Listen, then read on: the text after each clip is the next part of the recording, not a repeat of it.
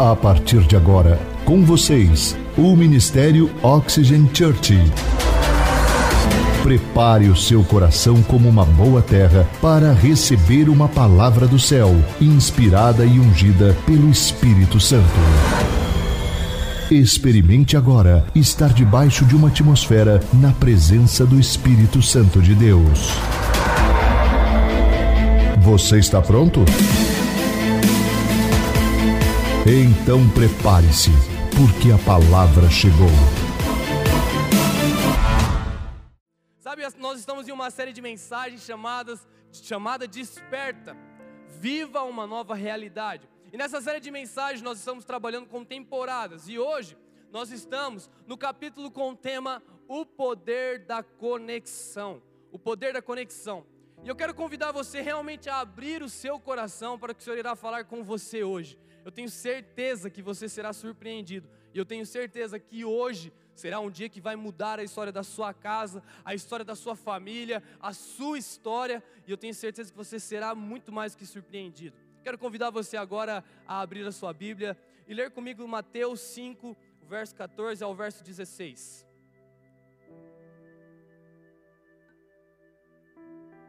Diz o seguinte: Vocês são a luz do mundo.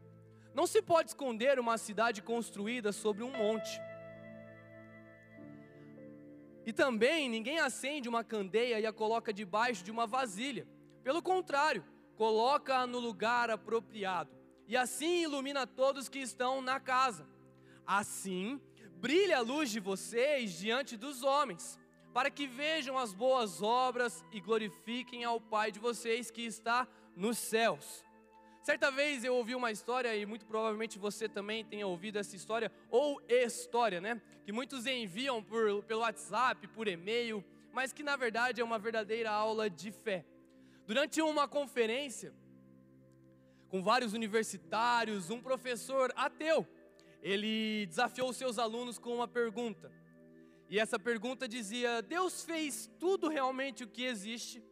E aí um estudante respondeu corajosamente: Sim, ele criou todas as coisas. E aí o professor indagou: Mas Deus criou tudo mesmo? Então o aluno respondeu: Sim, ele criou. E aí o professor replicou: Então, se Deus fez todas as coisas, ele então fez o mal. E o mal existe, certo? E considerando que as nossas ações são reflexos de nós mesmos, então Deus é mal.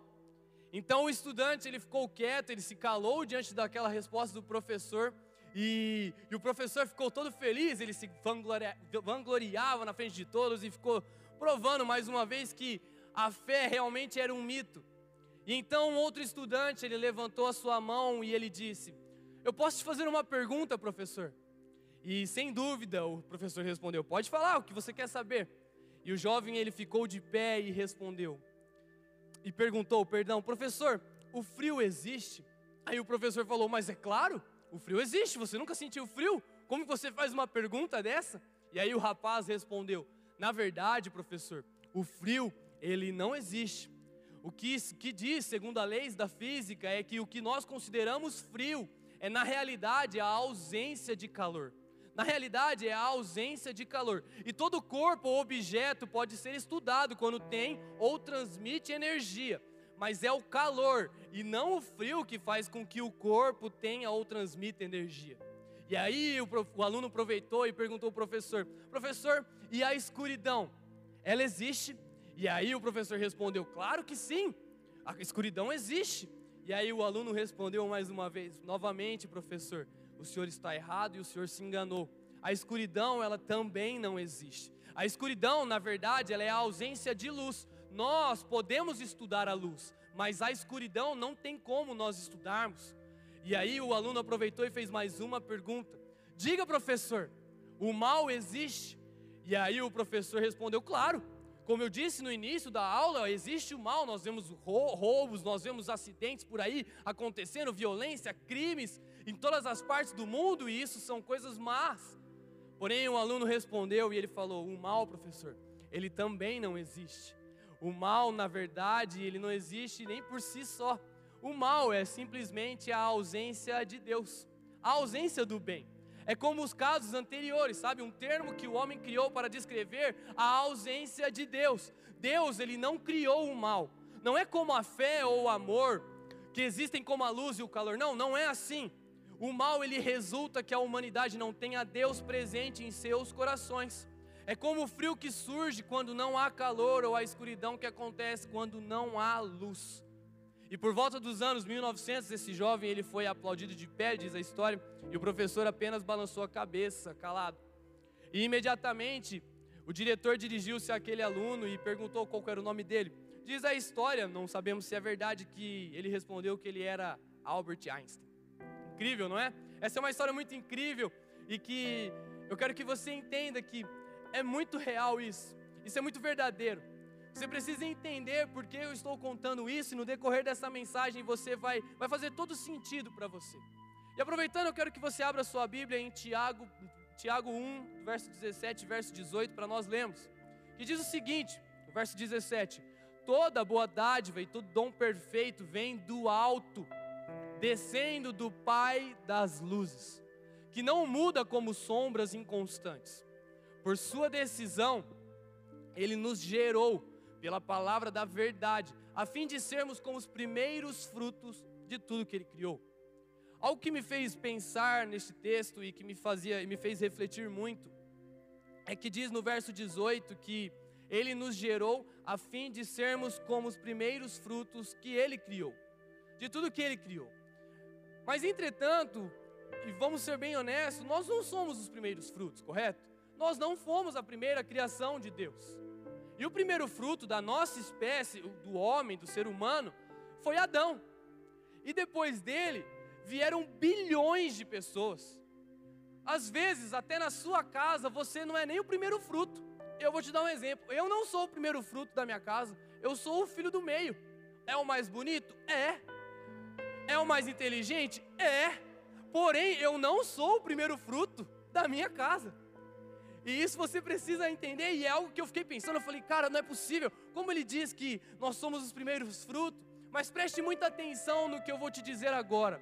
É muito sério o que eu vou te falar agora, porque Jesus, Jesus, ele já existia antes de todas as coisas. Vocês concordam comigo?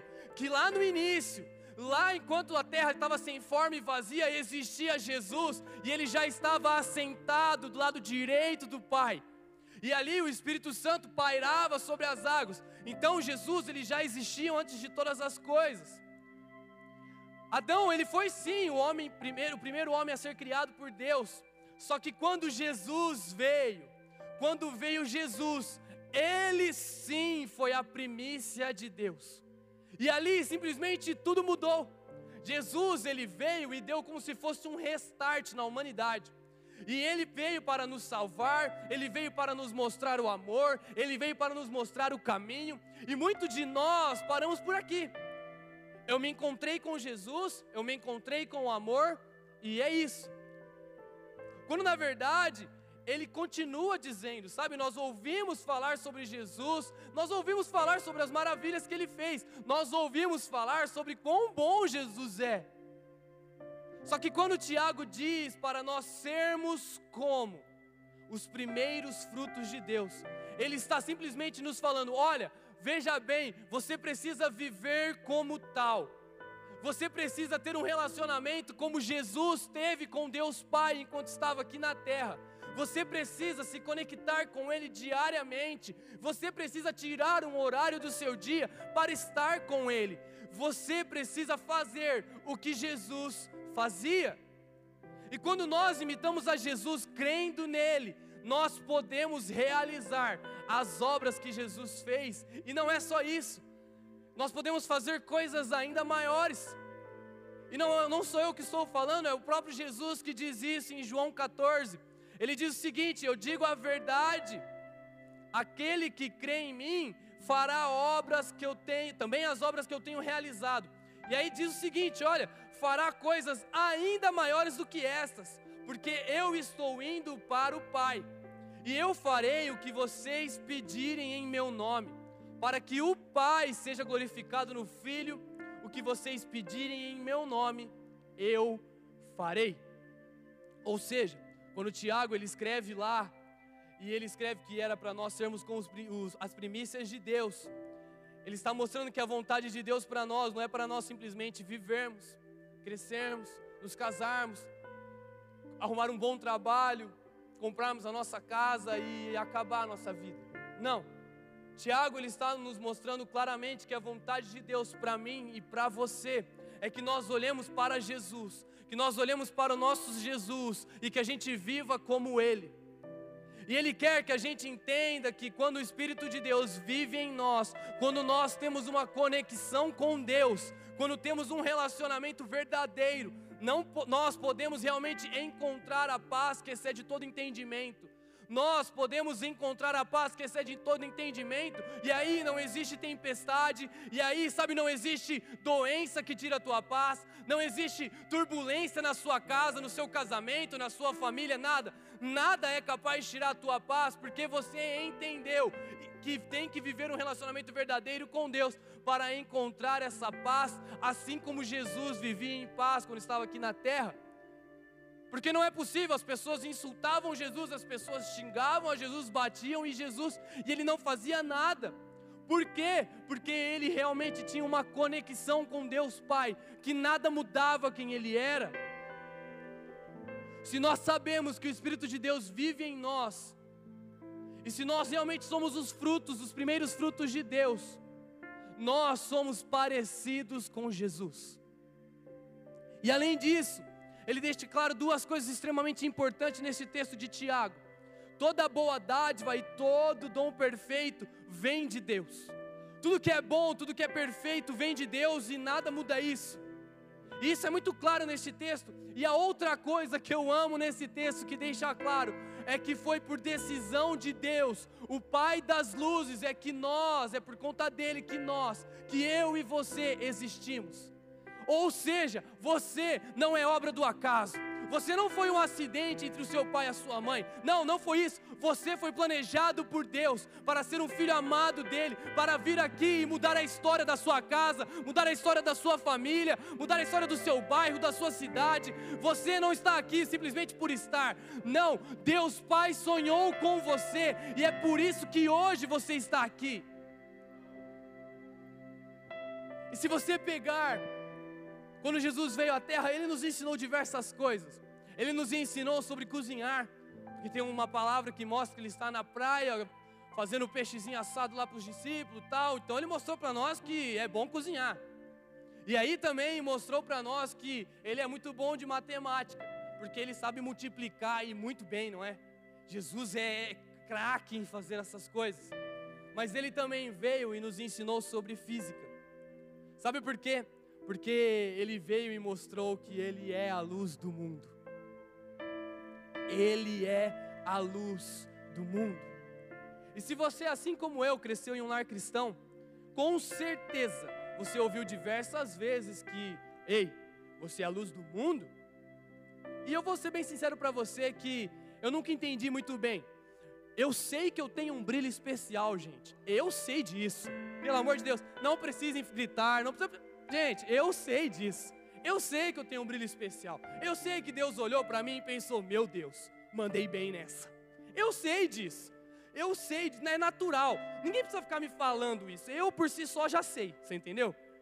Só que eu nunca entendi de verdade o que Jesus queria dizer que quando ele diz que nós somos a luz do mundo. E é por isso que eu quero que você abra João 8:12, que vai, vai ver que Jesus está dizendo algo ao povo. Abra sua Bíblia aí ou acompanhe conosco aqui.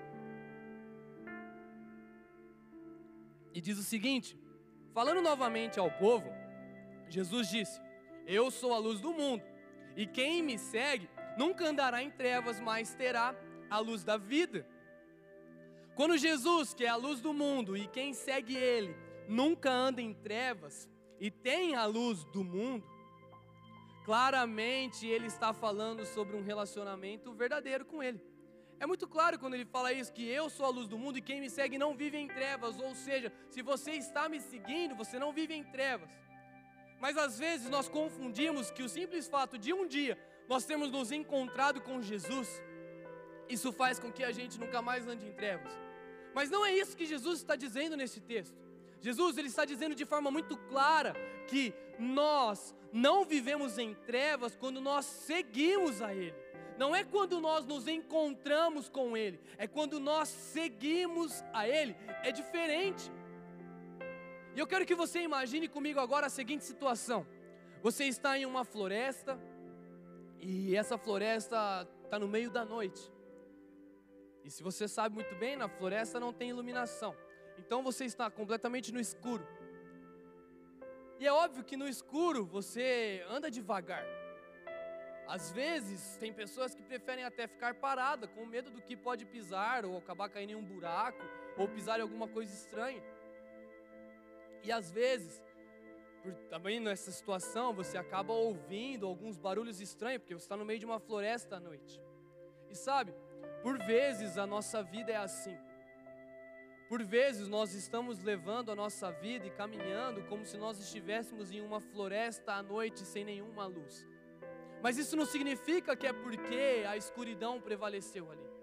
Isso significa que existe a ausência de luz na sua vida. Existe a ausência de luz em alguma área da sua vida. Sabe, isso acontece porque se nós não seguimos a luz do mundo, que é Jesus, se nós realmente não seguirmos a Ele, é impossível nós estarmos confiantes, independente do que vem à nossa frente.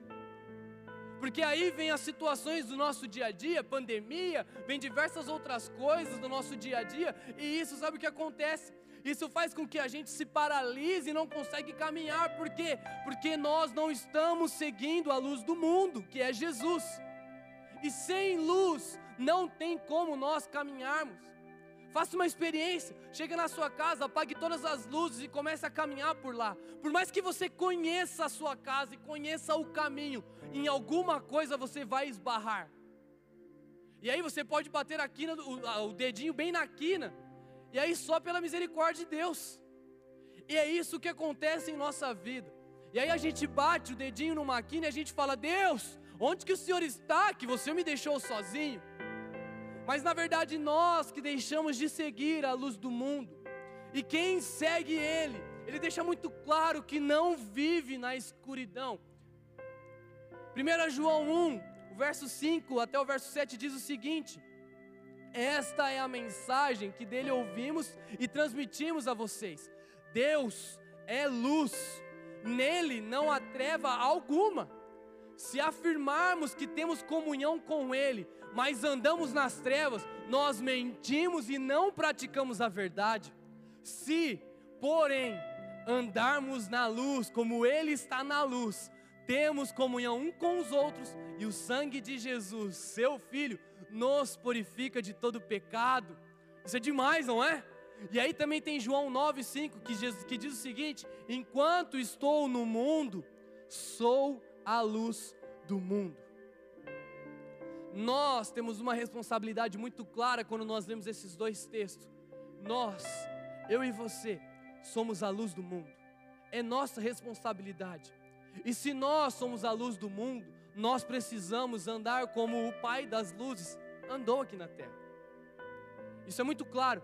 Uma das coisas que eu mais amo em Jesus é o fato dele olhar para o maior dos pecadores e simplesmente enxergar, enxergar quem ele é, quem ele criou para ser.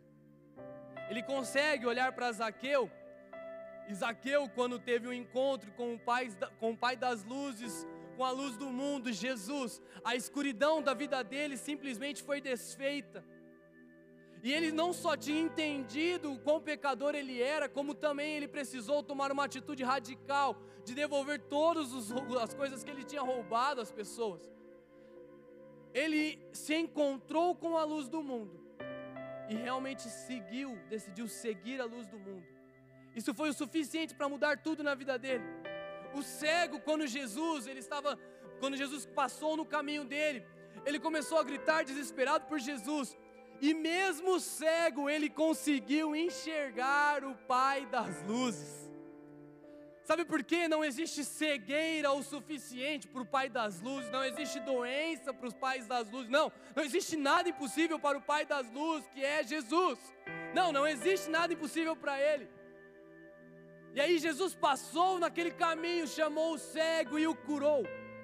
E se Jesus fez tudo isso, e nós temos a mesma responsabilidade de Jesus, nós precisamos entender que nós temos a mesma responsabilidade de Jesus. Jesus veio e mostrou amor, mostrou o caminho, mostrou a graça dele, mostrou a salvação. E eu e você temos a mesma responsabilidade. Nós temos a responsabilidade de levar a palavra de vida, de esperança, de cura e de salvação a todas as pessoas, assim como fez Jesus. Jesus, ele tinha muito clara a missão dele aqui na terra. Em João 12, 46 diz o seguinte: Eu vim ao mundo como luz, para que todo aquele que crê em mim não permaneça nas trevas. Ele cumpriu a sua missão. Jesus, ele veio e cumpriu a sua missão. E é por isso que hoje nós somos salvos pela graça de Deus. Mas nós não somos salvos simplesmente para viver e morrer. Não, não, não é isso. Nós somos salvos também para termos uma missão muito clara, que está em Atos 13, 47, que diz o seguinte: Pois assim o Senhor nos ordenou, eu fiz de você luz para os gentios para que você leve a salvação até os confins da terra. Você tem uma missão clara. Você foi feito por Jesus para você ser luz para as pessoas. Você precisa levar a salvação até os confins, até os fins da terra. Você precisa fazer isso. E isso só vai acontecer quando nós entendermos que, assim como Davi entendeu a importância de habitar todos os dias na casa do Senhor, e Davi, sendo rei, Davi tendo tudo que tinha, Davi podendo ter todas as coisas, Davi, rei de tudo. Como pode um rei que tem todas as coisas olhar e falar: Deus, uma única coisa eu peço e eu vou buscar, permanecer todos os dias em tua casa, habitar todos os dias em tua casa, permanecer todos os dias na tua presença. Davi entendeu isso. Davi entendeu que nada mais importava se não fosse a presença de Deus. Ele era rei, ele tinha todas as coisas, mas nada mais importava. Nós precisamos nos conectar com Deus diariamente. Só assim nós vamos conseguir experimentar o real poder da conexão. Somente assim. E eu posso te falar a verdade, não tem nada melhor do que estar na presença dele todos os dias porque é na presença dEle que nós nos sentimos seguros, é na presença dEle que nós nos sentimos amados, é na presença dEle que nós podemos confiar, mesmo quando tudo à nossa volta diz que não, é na presença dEle que nada mais importa. Você lembra da história que eu contei para você no início dessa mensagem? Se você está vivendo escuridão em algo da sua vida, não existe escuridão ali. Existe a ausência de luz. Se no seu casamento você está vivendo na escuridão hoje, não significa que as trevas tomou posse do seu casamento. Significa que simplesmente está com ausência de luz. Se na sua vida profissional você está vivendo hoje na escuridão, perdido, sem saber o que fazer, desempregado, eu não sei, não significa que as trevas dominou aquilo essa área da sua vida, não. Significa que existe a ausência de luz. Ou seja, não existe escuridão na sua vida. As trevas não não têm poder sobre a sua vida. Simplesmente existe a ausência de luz. E existe um Deus e existe um Deus, e esse Deus é o Pai das luzes. E quando você tem um encontro com Ele, não existe escuridão capaz de dominar nenhuma área da sua vida. Por quê? Porque basta um rasgo de luz, basta apenas uma fresta de luz que aquela escuridão se dissipa. E é assim quando você se conecta com Deus. E é isso que acontece na sua vida quando você se conecta com Deus. E eu posso te falar, você pode passar pela maior tempestade da sua vida. Ah, talvez hoje seja o dia que você esteja passando pela maior tempestade da sua vida. Mas se você está seguindo a luz do mundo, Ele está com você E essa tempestade, ele simplesmente fala uma palavra e ela se acalma. E talvez a tempestade ainda permaneça por um tempo, mas você se sente seguro, mesmo na tempestade. Por quê? Porque o Pai das luzes, Jesus, Ele vai à sua frente, e não há treva alguma quando Ele está à sua frente. Você vai sim, sabe, passar por algumas dificuldades, e isso não tem como, não tem como nós negarmos. Mas você pode decidir hoje passar com o Pai das luzes.